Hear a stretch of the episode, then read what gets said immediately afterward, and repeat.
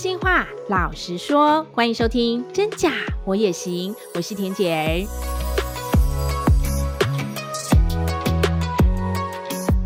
面对现在确诊的病例大暴增，大家防疫在家都在做什么呢？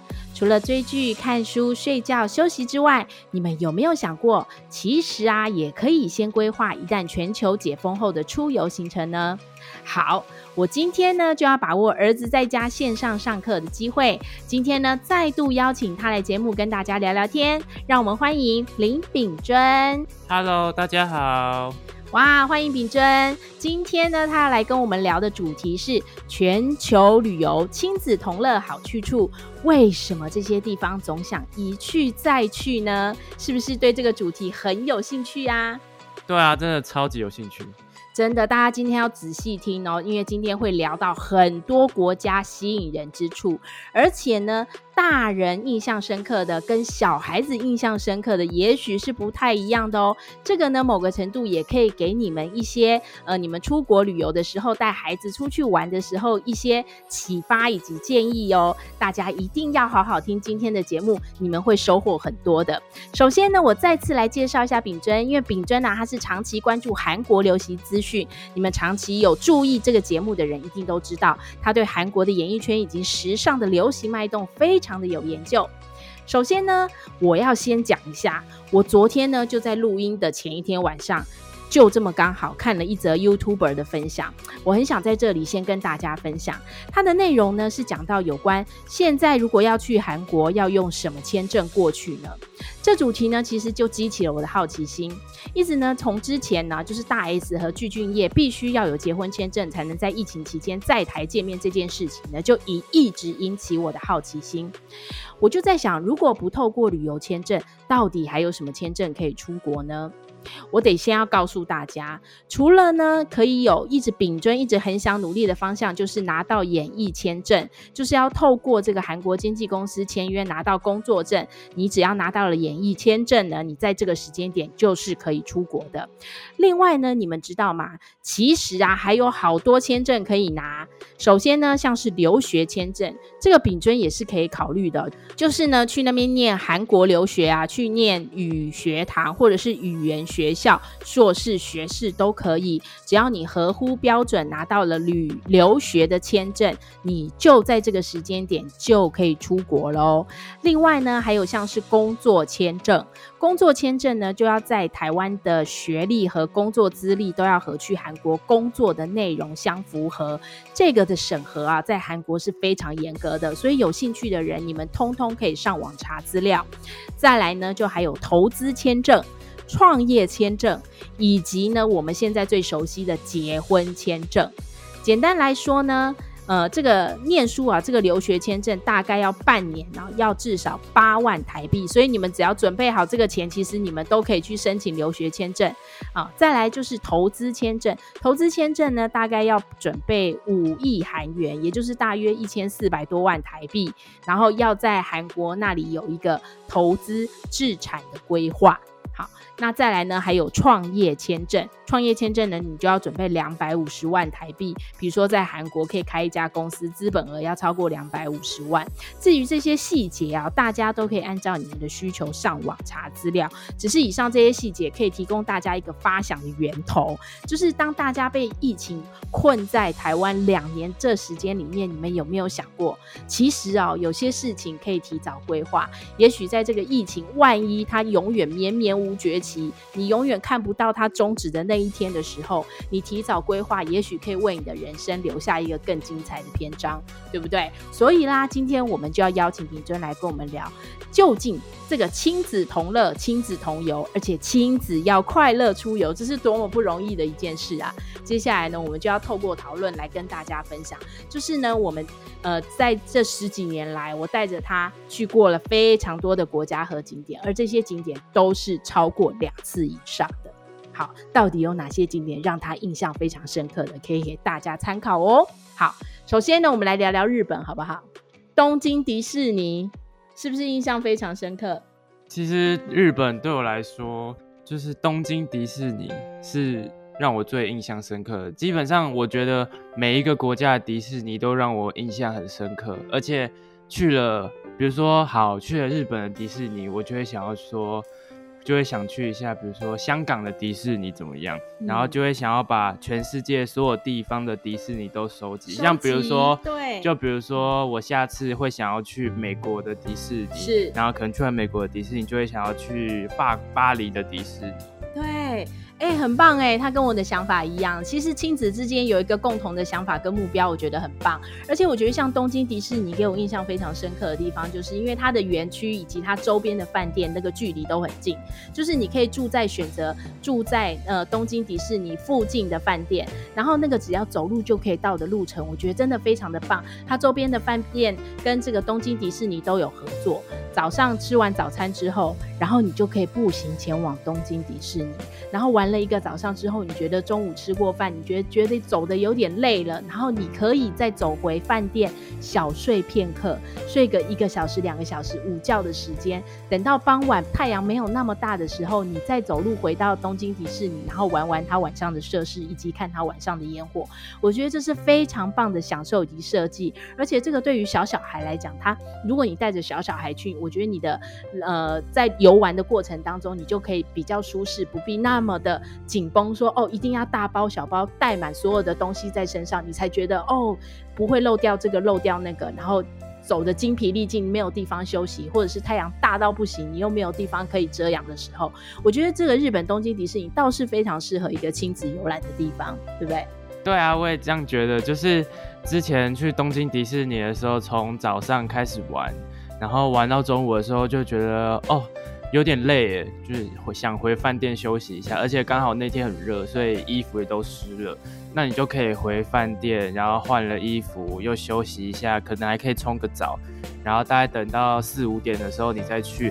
那个时候，东京迪士尼里面的风景跟气氛啊，都是已经不一样了，因为有一些设施是只有晚上才有的，然后有一些东西是只有晚上才看得到的。好棒哦！我这样听起来，你知道吗？我觉得小的时候带孩子出门，他其实是还是记得的。你看他现在分享起来也是头头是道，代表这些景点、事情以及景观，然后所有发生的过程，其实他是记在心里的，对不对？好，接下来的日本大家都会常常去嘛，所以我们家呢，当然也有去北海道的星野度假村。我觉得这是一个也非常适合亲子同游的好地方。它就是在一个度假村里面，所有的全包式的度假，你可以游泳。你可以呃走在林间小道，可以散步，然后冬天去的时候可以滑雪。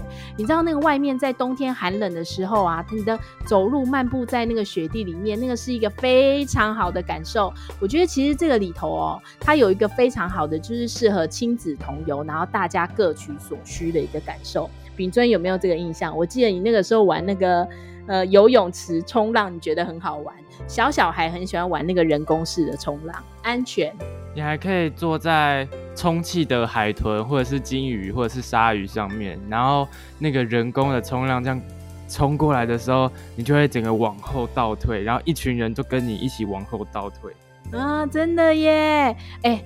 很棒，很棒！我觉得透过孩子哦讲这些景点啊，我都感觉已经回到当时的那种情境，就是孩子开心的笑，也许对你们来讲也是很重要的一个氛围，对不对？好啊，另外日本呢还有什么呢？好多好多地方，嗯，还有什么九州可以看樱花，在樱花树下可以拍照啊，其实这都是很浪漫的地方。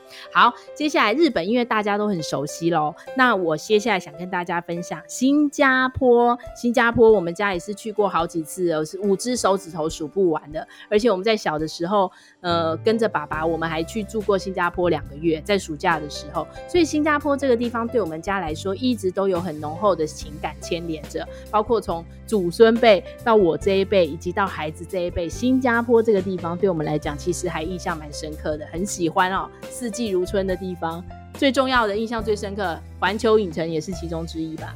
对啊，环球影城就是去新加坡就是要去环球影城，就跟东京迪士尼的那个想法是一样的。就是你去了新加坡环球影城，你就会想要去日本的环球影城，然后也去了日本的环球影城，你就想要去美国的环球影城，你就会每一个点都想要收集到。而且每一个环球影城，它的比如说它的设施啊，它的比如说它的每个氛围啊，看起来的风景都是不一样的，所以。如果把每一张照片都拼在一起的话，我就会觉得其实还蛮有意义的。哎，好有趣哦！哎，你们有没有发现，在孩子的脑海里面，其实他们保存的都是那些乐园的快乐的回忆。你看他刚刚讲，就算从迪士尼到环球影城，对他们来讲，其实他们都是印象深刻的。我觉得他的氛围还不错，就是他想要把它收集起来之后，然后拼成照片。然后就像环游世界，给自己一个从小长大的一个美丽的回忆，对不对？我觉得很棒哎。其实平常我跟他很少聊到这些，但我觉得透过今天的空中聊天，让我比较更多的了解孩子内心在想什么，对不对？那像新加坡呢，印象很深刻的还有什么呢？圣淘沙也是啊。看海，海边呢，它还有那个海边的水舞秀，其实都很特别哦，还蛮好看的。当然呢，我个人哦很喜欢在高空活动，所以呢，去新加坡一定要去金沙酒店，住在那里都好，住两个晚上也行，一个晚上也行。当然它的消费比较高高贵，但是我觉得既然都去了，享受一次。然后高空高贵，然后贵妇般的生活，觉得没有什么不好。那像他让我印象最深刻的就是金沙酒店，五十七楼的高空泳池，这个住户他有固定的时间，可以让只有纯粹住户的时候的时间点上去，我觉得非常的享受。五十七楼的高空泳池，你可以在上面俯瞰新加坡，就整个市景，然后它的夜景啊，所有灯都亮亮的，还可以看那些秀啊什么的。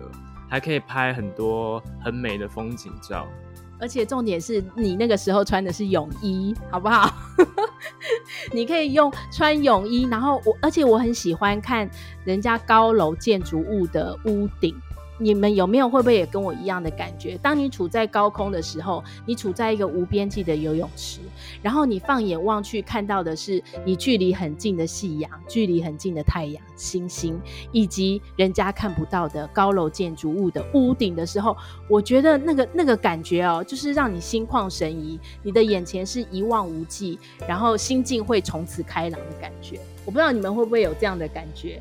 对啊，所以我就一直很喜欢这种高空上的活动。好，那新加坡的这个金沙酒店的高空泳池就是在五十七楼，它平常呢也会有非常多的聚会活动，上面还有餐厅，你也可以坐在餐厅或者是酒吧，然后喝杯小酒，然后看看外头。那对于孩子来讲，他们觉得最好玩的就是他们可以从早到晚，哈，从白天泡到。夕阳西下，然后到晚上，他都可以泡在游泳池里，然后看看看看那个游泳池外的风景。我觉得这对孩子来讲也是一个很很有趣的回忆，对吧？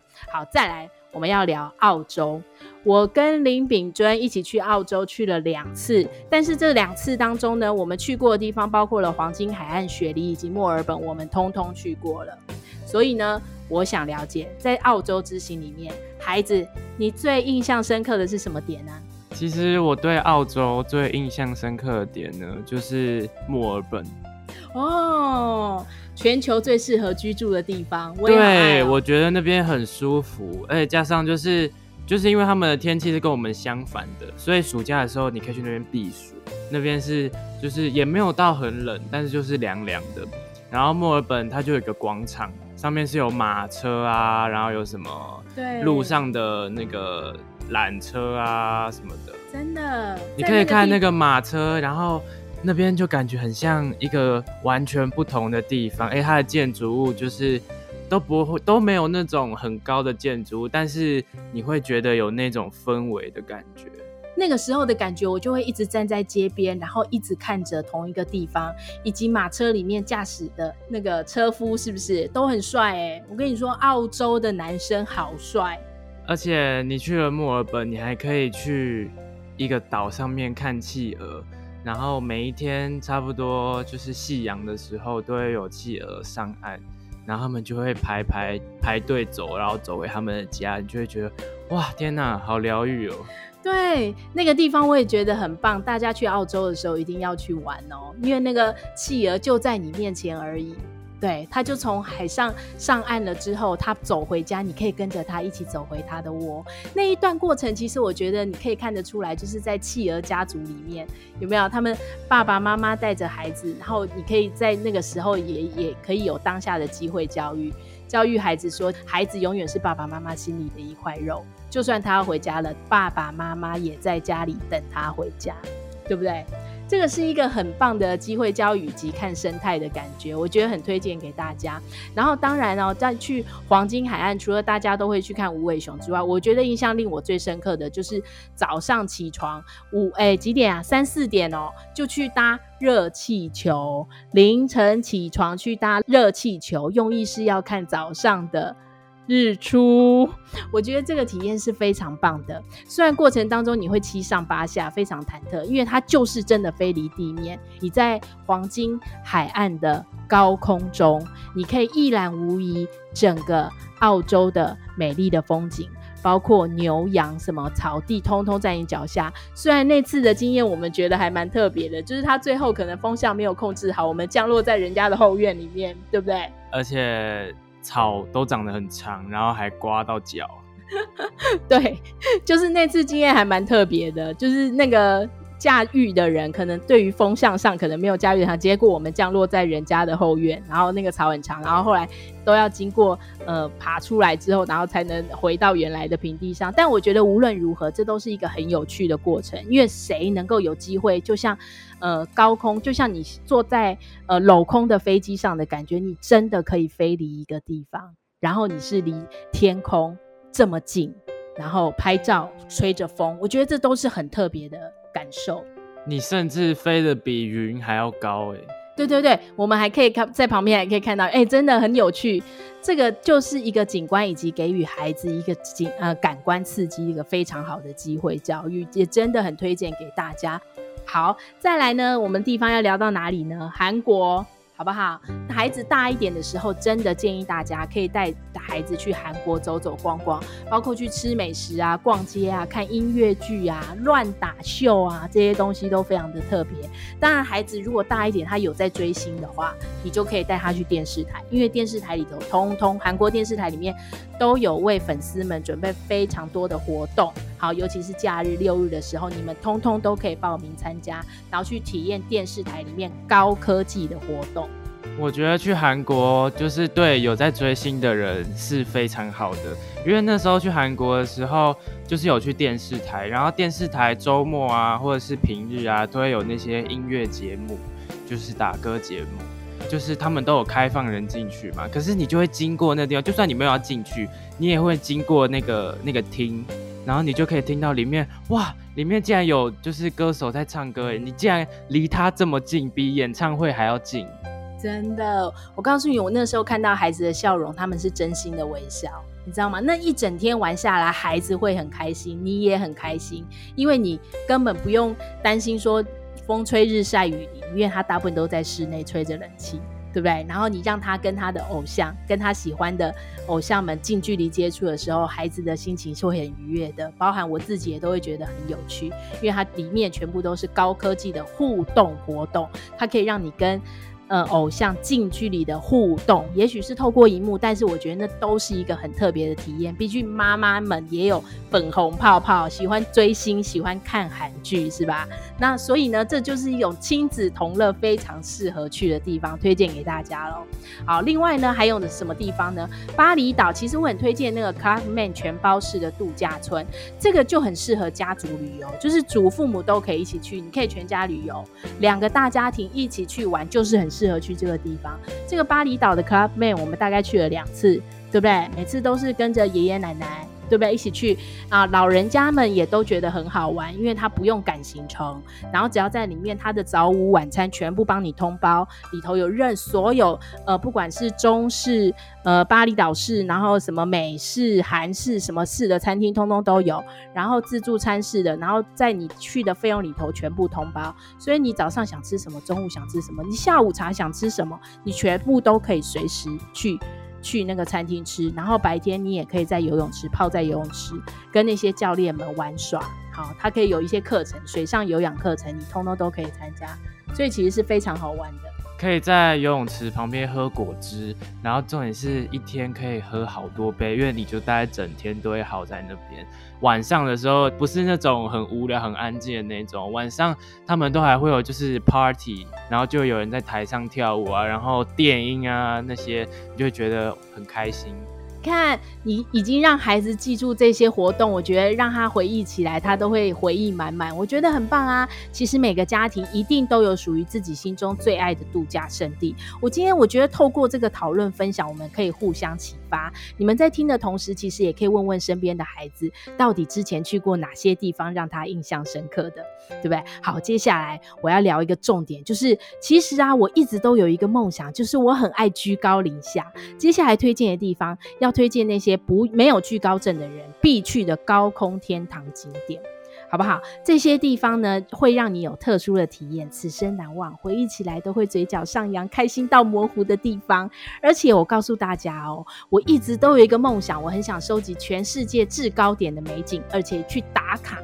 而且也也可以是世界之最的地方。我觉得等到如果我哪一天走到人生尽头的时候，当我回忆起来会微微一笑的地方，我觉得此生就值得了。我不知道你们有没有跟我一样的目标，可是我在这里我就想要分享哦，我在去过的地方，从澳门这个地方我也有带秉尊去过。澳门呢，我们去旅游塔的六十一楼。好，那里最有名的是什么？是笨猪跳，就是呃大家说的那种高空弹跳。虽然我们没有去玩那个高空弹跳，我觉得太恐怖了，我太太害怕了。那个什么两百三十三公尺高空平台，以每小时两百公里的速度，大概五秒钟就让你到地上的这种速度，我觉得如果大家有大胆的，倒是可以去试看看。那那次呢，我们去，我们是去做了一个空中漫步 （skywalk） 活动，就是在它那个六十一楼的外围，在旅游塔的外围，你人是在外面的哦，是悬空的哦，没有屋顶哦，没有那个玻璃哦，你就是在空空中漫步，走在宽一点四公尺的户外，然后这个时候还有人随行帮你拍照，然后你在户外活动的所有拍照的过程，他到最后你走完一圈之后。他会把那个照片存在那个随身碟里，然后让你带回台湾，让你非常呃有留念价值。我觉得这个是很不错的。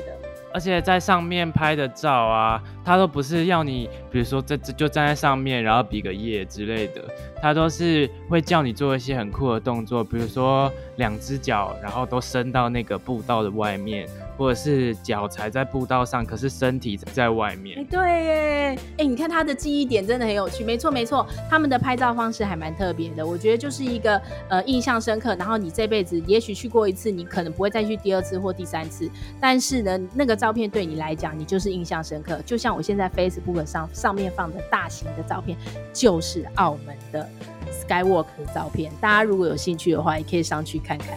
但是这个对我来说，如果我去了，我我下一次还有机会可以再去的话，我会想要去跳跳看，就是从六十几楼跳下去。哎，不错哦，你胆子大哦。我觉得应该会蛮刺激的。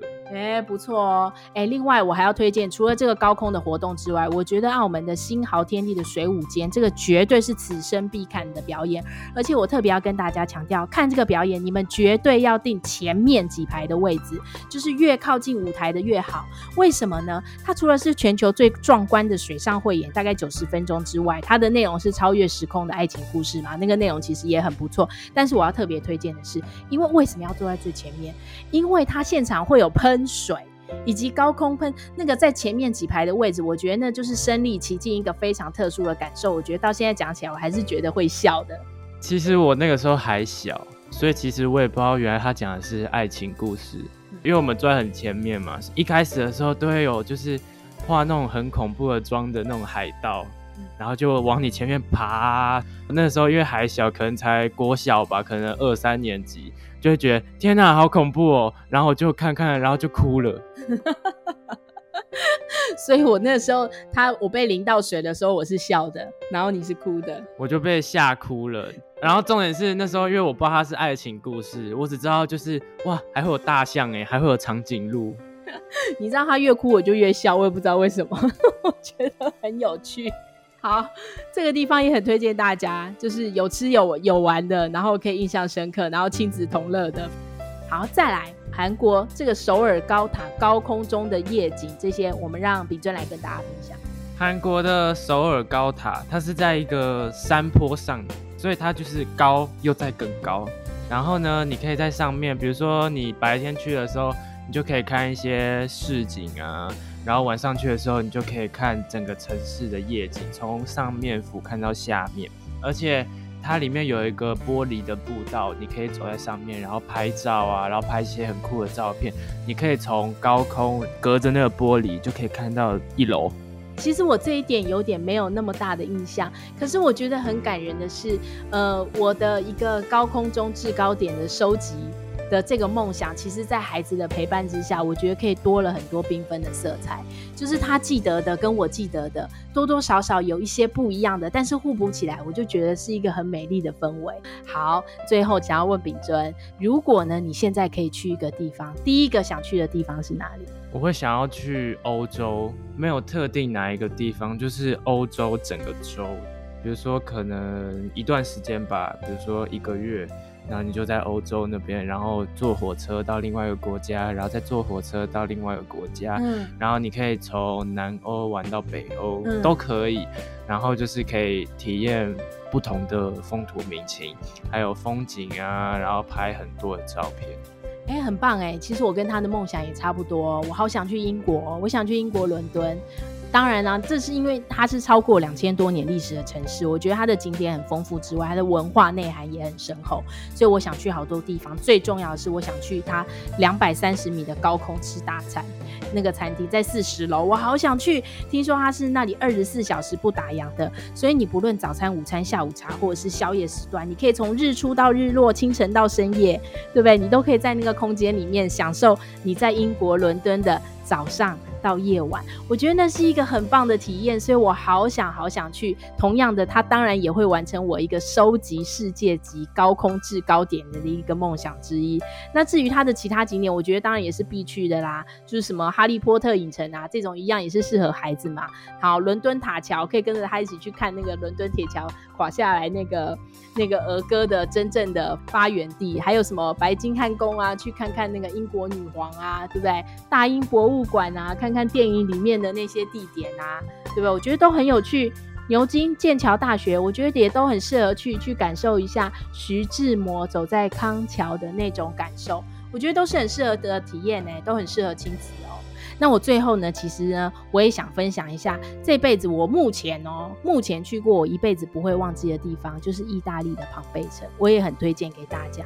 很神奇，我在那个空间里面，它因为它是呃公元七十九年被这个维苏威火山爆发的火山灰覆盖的，所以很奇妙的，当我身处在这个沉睡千年的古城的时候，我就有一种莫名的感动，以及会不自主的流泪。这流泪的原因是什么？也许你看到孕妇抱着孩子，然后突然。就没了的那种感觉，那个景象。其实我现在想起来跟讲起来的时候，其实我还是会有一种莫名的感动，以及眼眶泛红。就是在那个空间里面，你们可以去感受到一个，在一个他无力，以及在呃世界的自然环境摧残之下，他必须求生，以及那种意志。我不知道，我不知道为什么，就是在那个空间里面，你就会感受到，然后你就会不自觉的感动以及落泪。我很推荐大家可以去感受一下。这种透过大自然，然后给你不一样的氛围，我觉得这对人生以及对你的心理都是一种启发。好啦，我分享完我的秉尊呢，你呢？我会想要去埃及去看金字塔，不觉得那个地方很酷吗？因为你不知道金字塔是怎么盖的，因为那每一颗石头都是好几千吨重，或者是好几吨重，就是根本人好几个人都没有办法搬上去，甚至搬到那么高的地方。哦或者是我会想要去看动物大迁徙，真的，哦，就是在一年中的某一段时间，你可以去肯亚大草原那边，然后你可以去看各动物大迁徙，就是他们要从这一 A 点。然后迁徙到 B 点的过程，中间你可能会，比如说斑马在迁徙的时候，可能被狮子吃掉啊。你可以坐那种就是越野车到那个草原那边去看动物大迁徙，比如说一群羚羊要过河啊，这都是我觉得很壮观的一个景点。我觉得人有一个目标，有一个梦想，然后你就有继续努力下去的动力。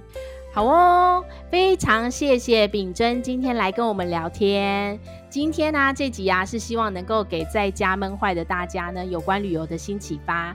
无论出游的日子，大家也莫急莫慌莫害怕。你可以追韩剧、看明星、看景点、看美食、看台湾的外景综艺节目、实境秀节目，也可以看美国的影集或者是电影也行。只要透过感官刺激，就可以一解好想出游放松的心。今天的景点啊和旅游注意事项都是真心推荐的，希望对你们未来的旅游规划会有帮助哦。相信自己亲子同乐，你也行，对吧？对，好，谢谢大家的收听，谢谢秉尊，谢谢，我们下次空中见喽，拜拜。